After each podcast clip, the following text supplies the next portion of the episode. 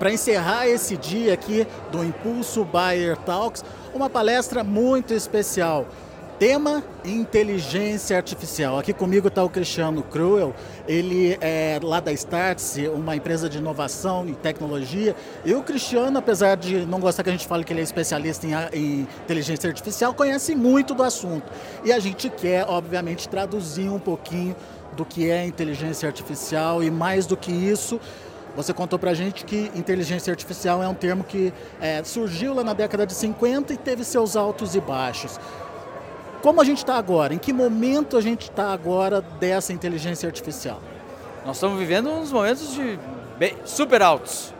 Possivelmente porque no final do ano passado foi lançado no mercado aí um softwarezinho chamado ChatGPT que, que porque inteligência artificial era um assunto que você falava à distância, né? A gente falava lá da Bia do Bradesco, a gente falava que o grande banco escorava crédito, que a empresa de varejo conseguia fazer. A gente falava desses assuntos, mas ninguém tinha brincado brincado com ela. E o chat GPT entrou para dentro das casas, das empresas, então ficou uma coisa mais palpável, tangível e fez as pessoas imaginarem. Então, hoje vive um momento de, de, de muita, a gente chama em inglês de hype, né? Tá, tá na moda, entendeu? Tá na moda. O grande desafio de cada um de todos nós aqui é separar moda de não moda, né? É possível que toda onda grande ela quebre. Quando ela quebra, faz uma espuma enorme. Tem gente que vai se perder na espuma mas honestamente eu acho que vão surgir vários tubarões grandes depois dessa onda lá. Então o desafio é separar modismo de coisa relevante e eu acho que o assunto é muito, muito, muito sério e merece muita atenção. Se você lidera uma empresa no agro, se você é gestor, fica mais perto, fica mais próximo, não compra toda novidade que aparecer, mas fique mais interessado para que você tenha mais critério para separar uma coisa de outra. E o que, que tem de diferente nessa inteligência artificial que está aparecendo? Inteligência artificial é um termo muito genérico e é difícil até entender o que, que é. Você não quer explicar direito, chama de inteligência artificial, tá? Mas olha só, eu vou botar três camadas rápidas.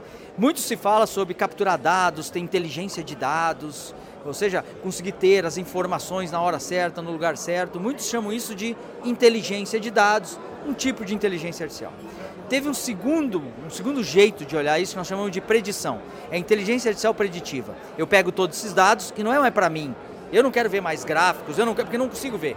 Eu uso isso para treinar algoritmos que conseguem fazer possibilidades matemáticas que vão, são parecem sobre-humanas, ok? Então esse é o segundo, é usar predição, que se revela em dados, informações de negócio, mas é essencialmente como um carro autônomo anda. Como é que um, como é que um carro autônomo como é que ele sabe que aquilo é uma placa de pare ou não é uma placa de pare?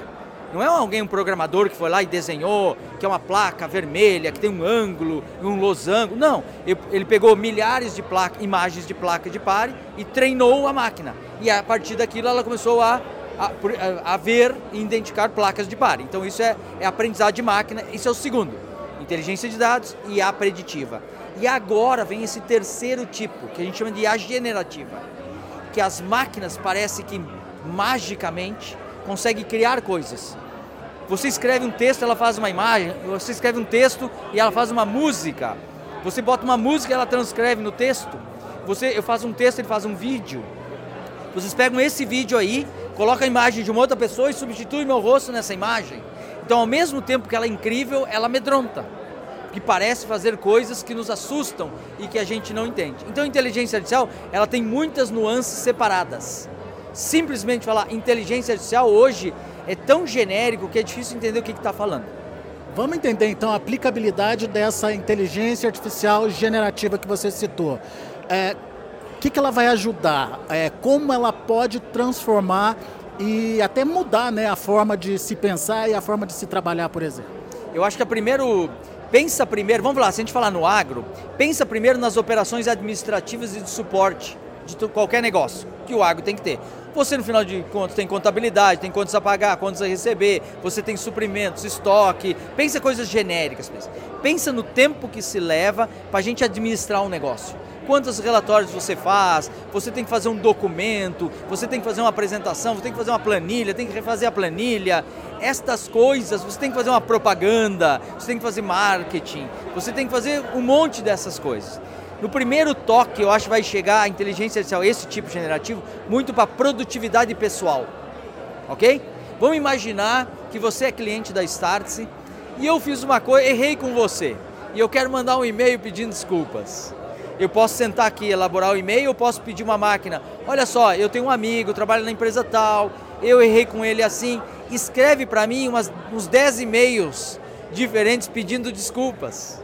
E ele gera aquilo para mim de uma maneira que me ajude. É, é, então, ele, por um lado, ele vai destravar coisas que levavam muito tempo, eventualmente eu consigo fazer num tempo muito menor. O primeiro momento, talvez, generativo, vai ser muito para uso pessoal nosso. Cada um de nós vai encontrar maneiras de melhorar a sua própria produtividade. Então, eu posso pegar, você pode me mandar um, um documento de uma pesquisa nova da Embrapa, que nem a gente brincou aqui, que é um documento que tem 70 páginas, e eu vou dizer, vou, eu vou guardar para ler depois, né? A gente adora guardar para ler depois, né? Então eu poderia usar a inteligência artificial generativa e dizer assim, lê tudo isso, lê essas 70 páginas e resume para mim. E eu poderia ter um diálogo com esse PDF. Então o primeiro item talvez sejam ferramentas de produtividade individual, depois de produtividade administrativas, e aí eventualmente nós vamos ver isso transbordando para todos os sistemas, aplicações, máquinas e lógica que a gente usa em todos os negócios e obviamente no agro, imagino eu. A inteligência artificial só funciona porque alguém abasteceu essa inteligência de informação. É, hoje ela está é, completamente abastecida de informação para o agro, por exemplo, ou a gente precisa ainda remodelar isso para as questões ligadas ao agronegócio? Perfeito. Existem hoje centenas de algoritmos, a gente chama algoritmos, modelos, gravem aí a palavra LLM. Você lembra que a gente teve que aprender o que era um www? Então, LLM é o nome que a gente dá para essas máquinas. Existem centenas delas diferentes, que são criadas com informações e dados completamente diferentes, certo? Então, vamos lá. Se você eh, estuda mercado financeiro, muito do gente do agro tem, a Bloomberg, a Bloomberg escreve muito, tem muitos relatórios, informações sobre o mercado financeiro de anos. Então, ela está usando esses dados para criar o modelo GPT dela. Então a Bloomberg vai ter o GPT, assim vai, vai ter uns generalistas e vão ter uns especialistas. Então, a Embrapa é um exemplo que você citou lá dentro. Se a gente é, compilar todas as pesquisas da Embrapa, a informação pode ser muito viável para o agro. É, sim. Quer ver um outro lugar que tem texto, tem dado que não acaba mais? A Justiça Brasileira. 30, 40 milhões de processos por ano. Um processo é um PDF, um PDF é um monte de parágrafos, parágrafos são sentenças, sentenças são palavras e palavras são tokens, que é o termo que a gente usa dentro disso. Né? Tudo que tem muita informação é passível de treinar e criar esses modelos. Então não existe uma inteligência artificial. Existem dezenas e vão existir centenas de inteligência artificial, como se fossem modelos apropriados para coisas diferentes. Talvez tenha simplesmente em jornalismo Imagina poder ler todas as experiências jornalísticas do mundo, todos os filmes, todas as propagandas, e eu processar tudo isso e criar uma ferramenta de análise e pesquisa meio voltado para esse tipo de assunto. Então eu fico imaginando para as várias áreas e vários contextos que tem. Então nós veremos dezenas, centenas, milhares de algoritmos que a gente apelida hoje de inteligência artificial. Como é que você está vendo essa relação do agro com a inteligência artificial hoje? É, dá para dizer que a gente já está avançado, está caminhando, enfim, é, qual que é a sua expectativa e principalmente a sua percepção? Você vê, no momento em que o agro começa automatizar mais, criar sistemas de captura de informação, porque andava um, andava um trator na lavoura, quanto de dado ele, ele capturava? Em tese quase nada. Quanto capturam hoje? Certo? Assim, você fica para que esses dados? Para criar esses motores, essas máquinas certo? Eu tenho uma informação, é bom eu saber que o talhão número tal teve essa produtividade. Isso é uma informação válida. Outra coisa é ter um histórico de uma década de talhões, de aplicações, de manejos e eu conseguir fazer predições desses assuntos. Outra é ter um monte de informações e relatórios que permitem eu pesquisar, entender. Se todas as conversas que eu tive com o meu time tivessem em texto escritas, eu poderia ter quase como uma memória de inteligência de gestão lá da minha fazenda. Então eu vejo que no mundo do agro, à medida que a gente avança tecnologicamente, nós vamos capturando dados e nós vamos aumentando a probabilidade de a gente dar saltos de performance. Nós estamos falando de saltos de performance. Não necessariamente, talvez pense assim, não 0,01% de melhoria, mas eventualmente uma descoberta de 10%, 15%, 20%. Por quê? Porque com essa volumetria de dados muito grande, a gente vai encontrar eventualmente situações em que a matemática de volume de dados consegue apontar e que nós humanos não conseguimos perceber. É humanamente impossível perceber. Quando você fala desse salto de, de resultados, você está falando de produtividade no final das contas, aumentar a produtividade por hectare, é, diminuir custo, enfim, o que, que é isso na prática? Os negócios, no fim do dia, eles são baseados numa conta de vender mais e custar menos, não é? Ah, tá.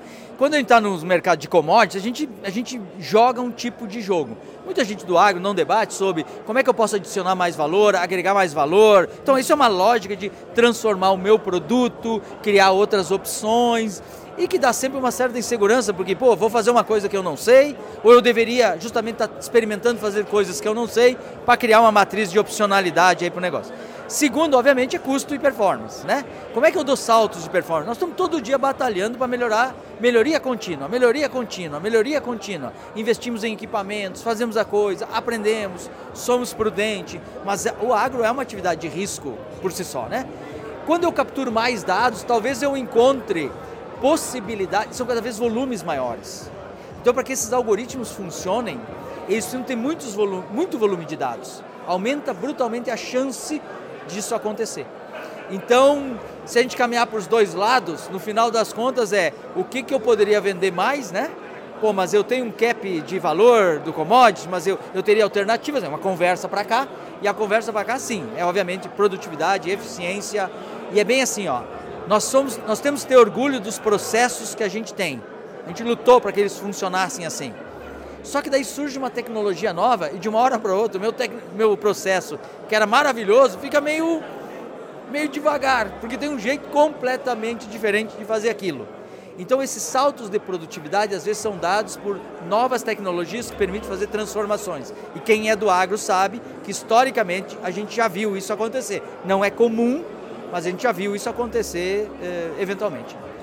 Cristiano, quando a gente fala em inteligência artificial, há quem ame, há quem odeie, há quem acha que vai fazer parte do futuro, há quem acha que é o fim da humanidade. O que, que o Cristiano fala para essa pessoa que está aqui, que está em dúvida em relação à inteligência artificial? Todos sabemos que é mais fácil ser pessimista do que otimista, ainda mais nos, nos tempos que a gente vive aqui, tá? Eu acho que não é nem. A tecnologia ela, ela, não, ela não é do mal nem do bem. A tecnologia ela, ela é. A tecnologia não faz mal para ninguém, que faz mal para alguém são as pessoas más que eventualmente sabem usar a tecnologia. Eu acho que a, a, prudência no uso da tecnologia é sempre é necessária, ok? Eu tento criar um diálogo assim menos alarmista, porque senão a tendência as pessoas que nos escutam não querer aprender sobre isso, porque as pessoas de bem não gostam de aprender o que faz mal para os outros. Naturalmente é isso, né? Então se você é muito alarmista, pode ser até que dê mais audiência, dê mais clique, mas eventualmente não é a melhor maneira de conduzir. A melhor maneira de conduzir é vamos junto aprender. Porque se as pessoas do mal quiserem usar isso, nós do bem estamos sabendo. É eu acho que esse é o pensamento. Então é muito difícil saber o que vem. Se você está fazendo uma coisa que vai destruir o universo, é a pior coisa da humanidade, vai acabar com a humanidade, certo? Seria uma conversa desse tipo. E do outro lado eu falei, caramba, nós podemos dar saltos de produtividade. Vai faltar comida no mundo. Se a gente conseguir novos mecanismos de fazer isso, nós vamos salvar as pessoas. Que nem eu aprendi aqui, agro é paz. A agro, agro significa a, a, a harmonização do mundo. Entendeu? É comida, é alimento. Então, às vezes eu penso, mas será que eu não estou perdendo uma oportunidade de salvar o mundo?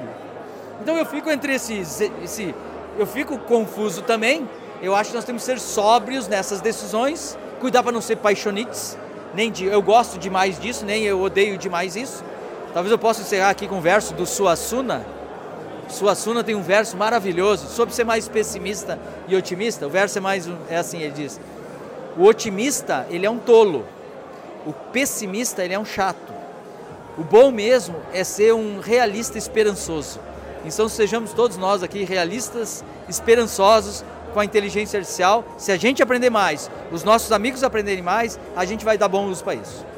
E com esse trecho de Suassuna, a gente encerra os nossos trabalhos aqui no Impulso Buyer Talks. Espero que vocês tenham gostado. Muita informação boa, muita tecnologia à disposição aí do produtor, mas temos que aprender muito ainda. Está vindo aí a nova geração da inteligência artificial, bem colocada aqui pelo Cristiano quem sabe você entendendo melhor como é que ela vai funcionar, você não utiliza isso para melhorar o seu dia a dia, a sua rotina e os seus resultados. Tá certo? Abraço para você e até a próxima.